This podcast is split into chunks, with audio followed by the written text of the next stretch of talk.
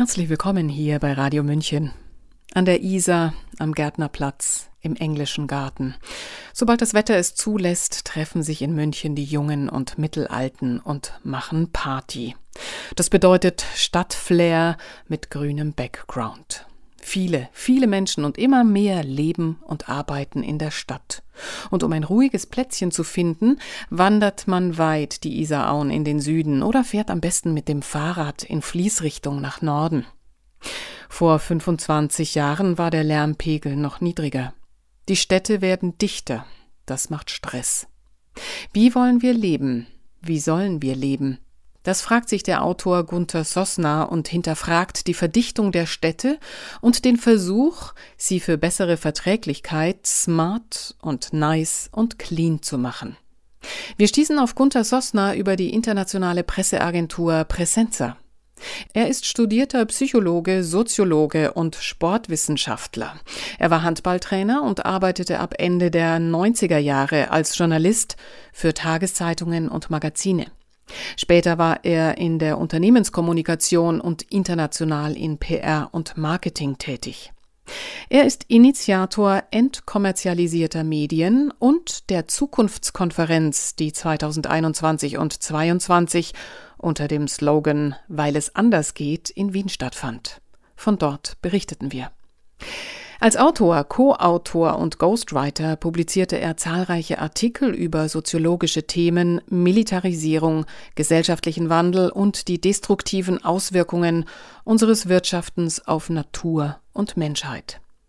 Hören Sie hier seinen Text Smart to Exit, letzte Ausfahrt Dorf, den Sabrina Khalil für uns eingelesen hat. Noch wächst die Weltbevölkerung und die Urbanisierung erreicht ungeahnte Ausmaße. In Megacities wie Tokio, Sao Paulo, Jakarta, Lagos und New York City leben bereits Abermillionen Menschen dicht an dicht. Das Dasein in Massengesellschaften ist aber weder artgerecht noch gesund. Überbelegung begünstigt die Entstehung psychischer Erkrankungen und führt zum Zusammenbruch des Verhaltens. Auch in den europäischen Metropolen werden die Menschen zusammengedrängt. Doch während das Phantom einer globalen Überbevölkerung die Gemüter zu erregen vermag, wird das Zusammenleben in der Enge der Städte nicht in Frage gestellt. Die Menschen sollen sich mit dem künstlichen Platzmangel, einem Spiegel der Besitz- und Machtverhältnisse, arrangieren. Dafür werden die Städte optimiert. Sie sollen smart, nice, clean und natürlich sicher werden.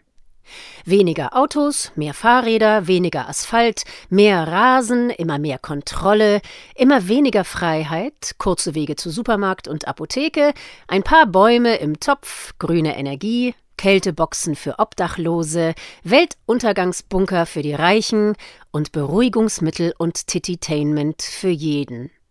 Das alles folgt einer ökonomischen Logik, die den sozialen Exitus in Kauf nimmt.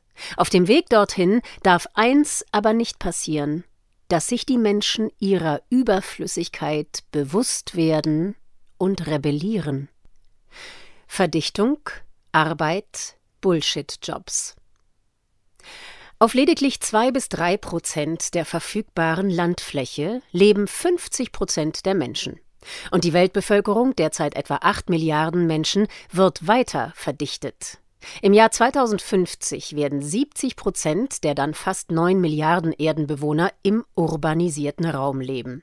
In den USA haben bereits über 83 Prozent der Bevölkerung ihren Lebensmittelpunkt in Städten, in Deutschland sind es rund 75 Prozent. In Berlin, der bevölkerungsreichsten Stadt der Bundesrepublik, sind rund 3,8 Millionen Einwohner auf 892 Quadratkilometern konzentriert. In Tokio, aktuell die Megacity mit den meisten Bewohnern, leben 9,6 Millionen Menschen auf 628 Quadratkilometern, was ungefähr der doppelten Fläche Bremens entspricht. Die Gründe für die Ansammlung der Menschen auf engem Raum sind vor allem in einer sich verändernden Ökonomie zu suchen. Die Verstädterung wurde Mitte des 18. Jahrhunderts mit dem Übergang der Agrargesellschaft ins Industriezeitalter eingeleitet. Produktion, Distribution, Konsumtion und menschliche Arbeitskraft wurden in den Städten gebündelt. Es entstanden Jobs und damit die Aussicht auf Einkommen und Wohlstand. Durch die fortschreitende Automatisierung und die Optimierung der Produktionsprozesse nahm der anfänglich hohe Bedarf an Arbeitskräften in der Industrie ab. Ausgewichen wurde in den Dienstleistungsbereich. 1970 betrug zum Beispiel der Anteil der in Deutschland im tertiären Sektor Beschäftigten an allen Erwerbstätigen 45,1 Prozent. 2019 lag er bei 74,5 Prozent. Eine schier endlose Karawane aus Telefonverkäufern, Versicherungsvertretern, Finanzberatern, Bankern, Maklern, Lobbyisten, Juristen und Experten und Beratern für irgendwas bevölkert das Land. Dazu gesellt sich eine Armee aus Managern und Bürokraten, die Datensätze, Sachen und Menschen verwalten. Sie alle haben eine Gemeinsamkeit sie produzieren nichts und erschaffen keine Werte. Die Landwirtschaft ist in Deutschland praktisch automatisiert. Maschinen und Roboter übernehmen die Produktion, Computerprogramme und künstliche Intelligenz dringen in den Dienstleistungssektor vor und übernehmen Routineaufgaben. Auch wenn offizielle Verlautbarungen ein anderes Bild vermitteln, der Bedarf an menschlicher Arbeitskraft schwindet. Die Zahl der Erwerbsarbeitslosen wurde in den letzten Jahrzehnten durch Teilzeitarbeit reduziert. Dies geschah allerdings zu dem Preis, dass viele Menschen von dieser Art Arbeit kaum oder gar nicht leben können. Zudem entstanden immer mehr Jobs, die überwiegend keinen Sinn machen, außer dass man für diese Tätigkeit Geld bekommt. Der Beispiele gibt es viele. Der Ethnologe David Graeber hat über dieses Phänomen 2018 ein Buch veröffentlicht, dessen Titel alles aussagt. Bullshit-Jobs. Die Frage nach dem Warum beantwortete er fünf Jahre vorher in einem Artikel für das Strike-Magazin. Zitat: Es ist fast so, als gäbe es da jemanden, der sich alle möglichen sinnlosen Jobs ausdenkt, nur um alle von uns beschäftigt zu halten. Und hier, genau hier, ist es Rätsels Lösung. Im Kapitalismus sollte genau dies nicht geschehen. Die Antwort ist deutlich nicht ökonomischer Natur, sie ist moralischen und politischen Ursprungs. Die herrschende Klasse hat erkannt, dass eine zufriedene und produktive Bevölkerung mit frei verfügbarer Zeit eine tödliche Gefahr darstellt. Man denke daran, was in den 60er Jahren zu passieren begann, als man dem lediglich nahe kam. Zitat Ende. Man könnte auch sagen, wer in der Klassengesellschaft der Gegenwart beschäftigt ist, der neigt nicht zur politischen Revolte. Die Lohnabhängigen, die nur ihre Arbeitskraft verkaufen können, bleiben so oder so an die Stadt gefesselt. Die Masse taumelt der Perspektivlosigkeit entgegen. Die meisten von ihnen werden im 21. Jahrhundert als Arbeiter, ob im Büro oder an einer Maschine, gar nicht oder nur stundenweise gebraucht. Mangels Einkommen taugen sie auch kaum noch als Konsumenten. Damit sind sie im ökonomischen Sinn so gut wie überflüssig. Das darf ihnen nicht bewusst werden. Hans-Peter Martin und Harald Schumann machten in ihrem 1996 veröffentlichten Buch Die Globalisierungsfalle, der Angriff auf Demokratie und Wohlstand, darauf aufmerksam, dass in der Zukunft 20 Prozent der Bevölkerung im erwerbsfähigen Alter ausreichen würden, um die Weltwirtschaft am Laufen zu halten. Die anderen 80 Prozent würden von staatlicher Unterstützung oder irgendeiner anderen Form der Wohlfahrt leben. Von der 2080-Gesellschaft ist man noch entfernt, aber ähnliche Konstellationen verfestigen sich. Fast acht Prozent der Weltbevölkerung war im Jahr 2017 erwerbsarbeitslos, etwa 30 Prozent unterbeschäftigt. In Staaten wie Griechenland und Spanien bewegt sich die Jugendarbeitslosigkeit seit Jahren auf hohem Niveau. Deutlich über 30 Prozent haben keinen Job. In Südafrika ist jeder zweite junge Mensch unter 34 Jahren arbeitslos. Das ist sozialer Sprengstoff. Was werden diese vielen jungen Leute tun? Auf bessere Zeiten warten? Damit Menschen, für die keine Verwendung besteht, ihre Situation ertragen und nicht eventuell auf die Idee kommen, die Verhältnisse zu ändern, müssen sie abgelenkt werden. Zbigniew Brzezinski, nationaler Sicherheitsberater von US-Präsident Jimmy Carter, soll es gewesen sein, der 1995 auf dem ersten State of the World Forum in San Francisco die Lösung präsentierte: Tititainment. Eine Mischung aus seichtester Unterhaltung und ausreichender Ernährung soll genügen, um eine frustrierte Weltbevölkerung ruhig zu stellen. Doch das allein reicht nicht. Es gibt noch einen Hebel, der von der herrschenden Klasse bedient wird. Er ist im Tal der Angst zu finden. Das große Zittern. Das Grauen fasziniert den Menschen, es zieht ihn magisch an. Er ist bereit, seine Psyche durch die Konfrontation mit dem Horror zu triggern. Lässt die Wirkung der Angst nach, wird das Leben spürbar.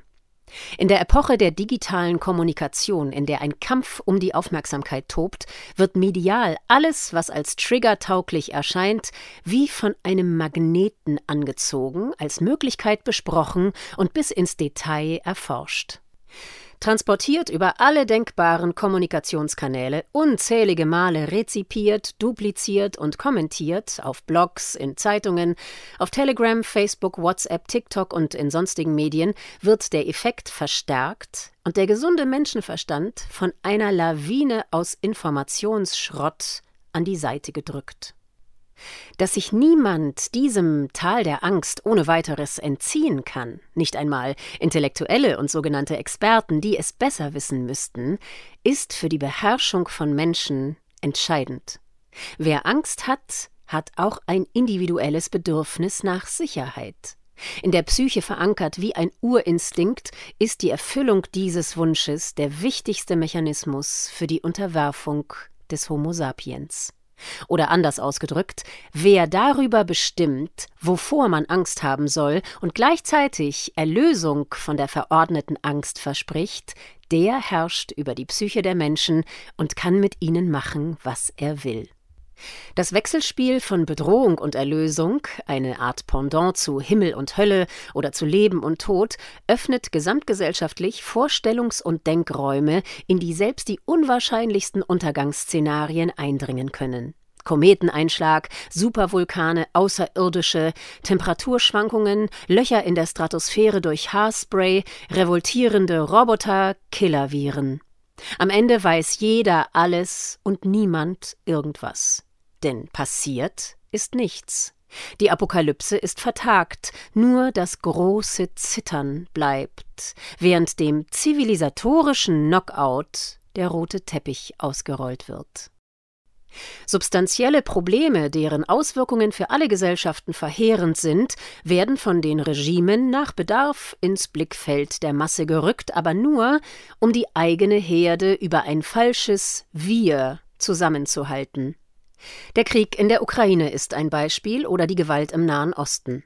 Die Protagonisten werden vorauseilend in Gut und Böse eingeordnet. Rufe wie Stopp, Schluss mit der Zerstörung, hört auf mit der Gewalt, versinken hüben wie drüben im Morast der alles zersetzenden Frage, auf welcher Seite man stehe. Damit werden Ethik und Moral zum Teufel gejagt. Nicht das Leben aller zählt, sondern das Überleben der Guten oder Stärksten oder Besseren. Wir gegen die Ich oder Du, Survival of the Fittest. Das ist in einer Welt des Überflusses, die es sich erlauben kann, Jahr für Jahr 1,3 Milliarden Tonnen Lebensmittel in den Müll zu werfen, während täglich 30.000 Menschen verhungern, Ausdruck einer Desorientierung, die nur der Klasse dienlich ist, die die Orientierung fürchtet. Für sie ist Frieden in all seinen Varianten, um die Formulierung von David Graeber aufzugreifen, eine tödliche Gefahr. Nämlich deshalb, weil es den vielen unten dämmern könnte, dass es ohne die wenigen oben kaum schlechter gehen kann. In den sich verdichtenden Gesellschaften entstehen immer mehr Verwaltungseinheiten. Sie dienen als Anlaufstation bei der Wohnungsvermittlung, der Suche nach einem Arbeitsplatz, der Beantragung von Kindergeld und so weiter. Das erscheint positiv und sollte es im Idealfall auch sein. Der urbanisierte Mensch kann aber immer weniger selbst regeln, die funktionale Dominanz der Verwaltung wird spürbar. Was im Einzelfall unwichtig erscheint, hat auf der Metaebene ganz erhebliche Auswirkungen. Bürokratie kann keine übergeordneten Ziele, das heißt für jeden relevante Problemstellungen lösen. Das ist vorteilhaft für den Neoliberalismus, der sich wie ein dunkler Schleier über die Welt ausgebreitet hat und die Ausbeutung von Mensch und Natur auf die Spitze treibt. Von nichts wird Halt gemacht, alles wird zur Ware, und die verkauft sich am besten, wenn Mangel herrscht. Die urbanen Räume und die digitale Sphäre erweisen sich als ideale Schmelztiegel. In ihnen konkurriert jeder mit jedem überall und zu jeder Zeit um alles. Wohnraum, Parkplätze, Termine beim Arzt, Kindergartenplätze, Jobs, die meisten Likes auf Facebook oder Instagram und so weiter. In dieser Umgebung gibt es kein Wir, sondern nur ein Ich. Das ist für das soziale Miteinander tödlich. Gemeinsame Wertvorstellungen, sofern sie noch existieren, gehen verloren. Die Auflösung der sozialen Strukturen ist vollzogen, wenn im Gegenüber nur noch der Nutzwert gesucht, aber nicht mehr der innere Wert gesehen wird. Streit, der Krieg im Kleinformat, ist ein Resultat. Er wird gepflegt wie eine kostbare Pflanze, schließlich gilt es, ein riesiges Heer an Juristen zu ernähren. Allein in Deutschland sind über 165.000 Rechtsanwälte zugelassen. Ihre Zahl hat sich seit dem Beitritt der DDR zur Bundesrepublik Deutschland etwa verdreifacht.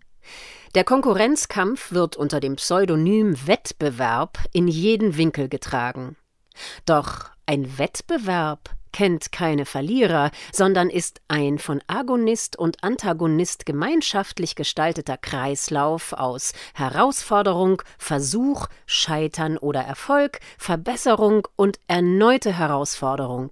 Fehlt das Gegenstück oder dominiert ein Partner dauerhaft den anderen, ist der Wettbewerb vorbei und man konkurriert nur noch mit sich selbst. Die Gefühlswelt wird verwüstet. Konsum rückt an die Stelle von Liebe, Zuneigung und Zärtlichkeit. Emotionaler Schmerz wird mit Pillen betäubt, Zuspruch und Nähe in der digitalen Leere gesucht.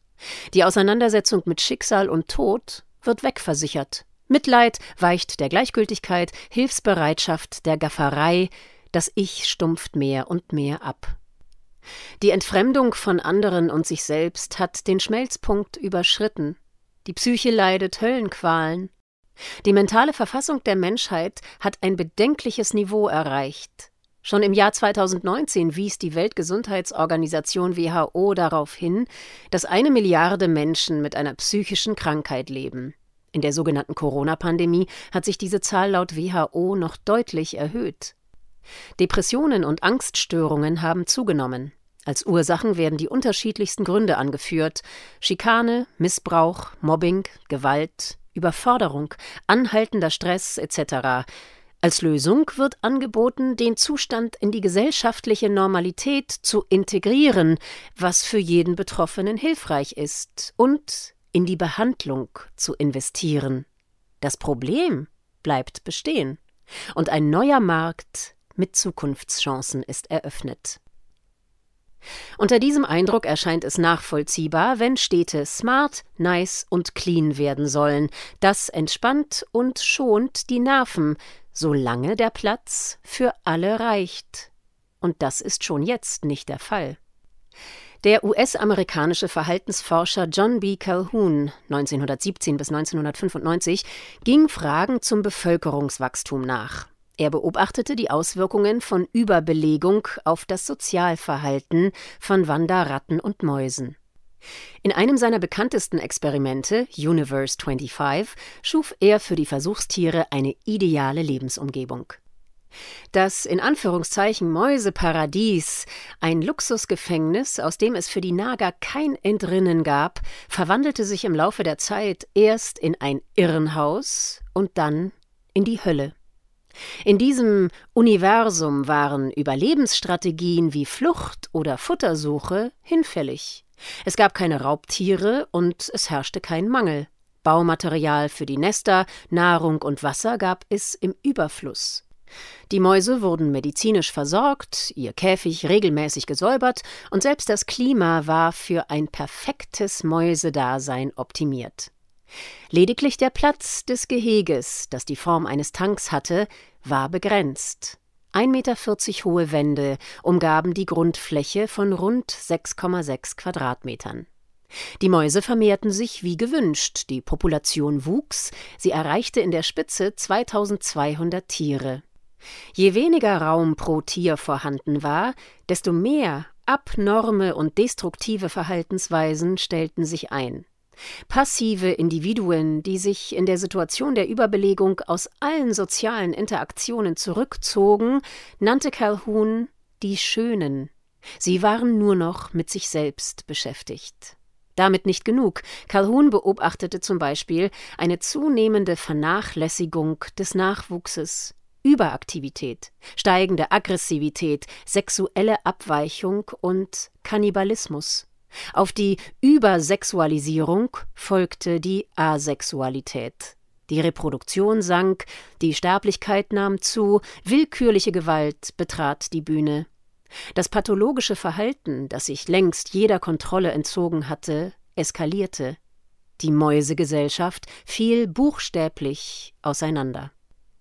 1962 veröffentlichte Calhoun in der Zeitschrift Scientific American den Artikel Population Density and Social Pathology Bevölkerungsdichte und soziale Pathologie. Darin schlussfolgert er, dass Überbevölkerung sozialen Zusammenbruch bedeutet, auf den das Aussterben folgt.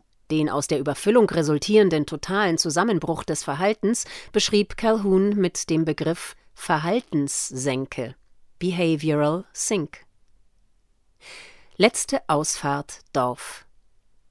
Es muss betont werden, dass das, was für Mäuse gilt, keine Blaupause für die Menschheit ist. Dafür ist die Erde viel zu groß und die menschliche Population zu klein. Aber es geht ums Prinzip, denn die Konzentration auf engem Raum macht das Gift. Und das wird nicht neutralisiert durch mehr Fahrräder, weniger Asphalt oder ein paar Bäume im Topf. Zitat der Vergleich besteht nicht darin, dass eine Überbelegung bei Mäusen zu einem bestimmten Verhaltensverlust führt, sondern dass dies auch bei Menschen der Fall ist. Der Vergleich ist, dass Überbelegung zu einem Zusammenbruch des Verhaltens führt, beginnend mit den komplexesten Verhaltensweisen für diese Art. Was für eine Maus komplex ist, wird sich von dem, was für einen Menschen komplex ist, deutlich unterscheiden. Zitat Ende.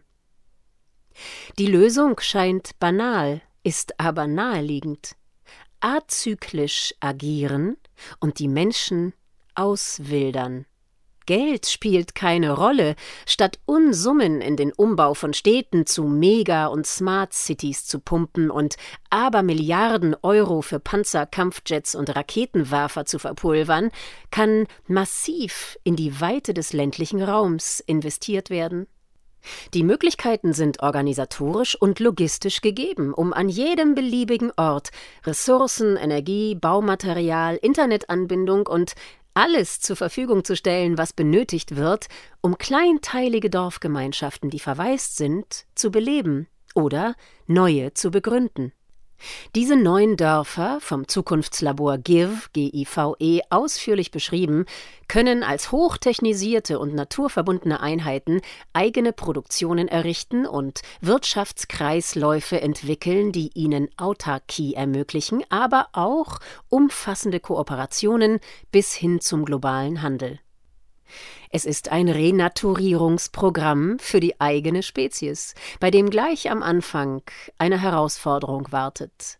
Die Vorstellung zuzulassen, dass es möglich und gesellschaftlich nötig ist, weltweit Grund und Boden zu verteilen und Dörfer aufzubauen, um dem sozialen Exitus in den goldenen Käfigen zuvorzukommen. Sie hörten den Text Smart to Exit, letzte Ausfahrt Dorf von Gunther Sosna, Sprecherin Sabrina Khalil. Den Artikel Letzte Ausfahrt Dorf finden Sie zum Nachlesen bei Presenza, einer internationalen Presseagentur.